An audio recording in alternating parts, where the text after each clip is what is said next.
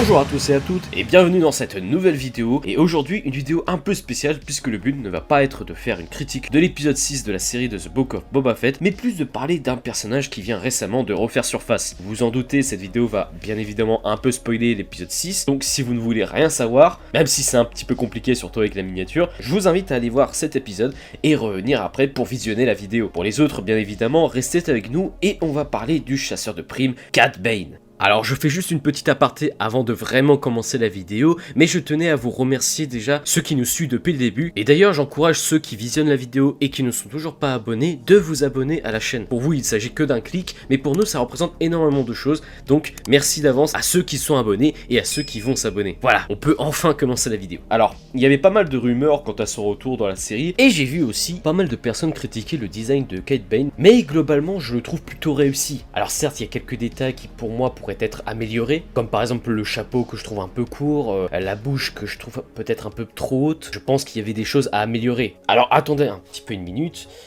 Là, un petit coup de Photoshop. Ah, ah voilà, oui, ah bah, c'est mieux là. Bon, trêve de plaisanterie, mais à part ça, je dois vous avouer que son entrée était sublime. Tel un mirage à l'horizon, on n'entend que les bottes, le vent et le son du désert. Bref, une entrée digne des plus grands films de Far West. Un grand moment qui, pour moi, illustre parfaitement bien la prestance du Duros, qui a su euh, développer beaucoup d'intérêt chez les fans de la saga Star Wars, en particulier des séries comme Clone Wars ou encore Bad Batch, où il fut une courte apparition, recruté par euh, Lamassu pour capturer Omega, qui d'ailleurs fait intéressant, euh, a conduit le chasseur de primes à croiser la route de Fennec Shand, qui est aujourd'hui le partenaire de Boba Fett. Cela ne fait aucun doute qu'on le reverra impliqué de plus en plus dans les prochaines franchises de la saga et que son retour pourrait euh, bien perturber les plans de Boba Fett. J'ai d'ailleurs très hâte de voir comment ça va se dérouler leur face à face, car oui, la première fois qu'ils s'étaient croisés, eh ben, Boba n'était encore qu'un enfant et lui presque son mentor. La relation entre les deux protagonistes est assez particulière car Bane euh, connaissait bien le père de Boba. En effet, ce qu'il faut savoir, c'est que quand Bane était plus jeune et du coup relativement inexpérimenté, il tomba sous la tutelle de l'un des plus célèbres chasseurs de primes de l'époque, Jango Fett, le père de Boba. Jango Fett était le chasseur de primes le plus craint de son époque.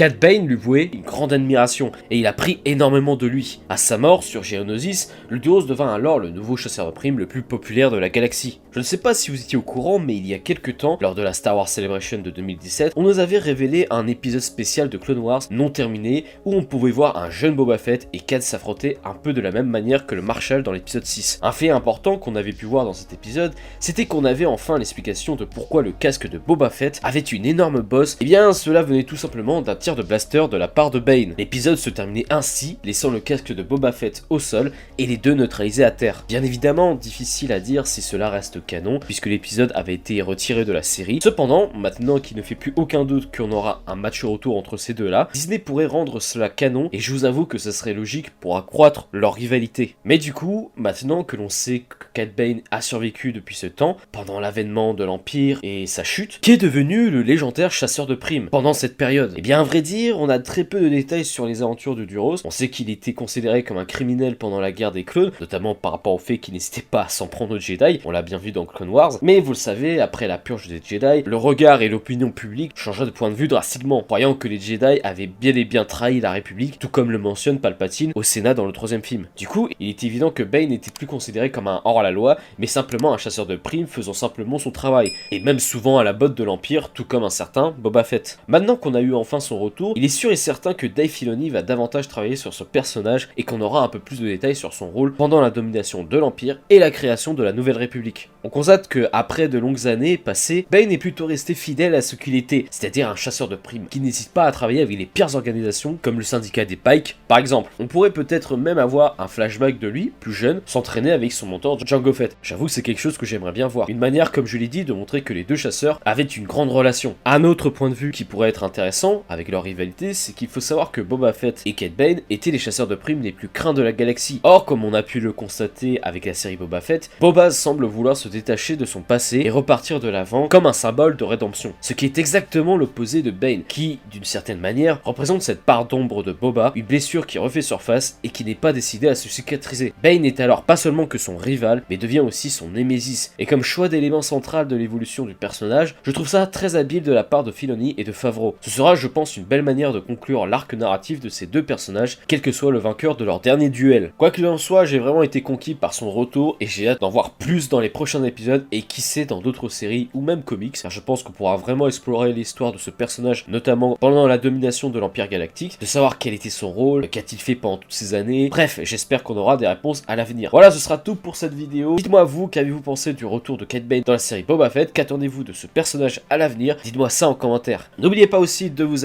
de lâcher un pouce bleu, d'activer la cloche des notifications, de nous rejoindre aussi sur les réseaux sociaux, Twitter, Instagram. Et je vous dis à très bientôt pour une prochaine vidéo. Ciao tout le monde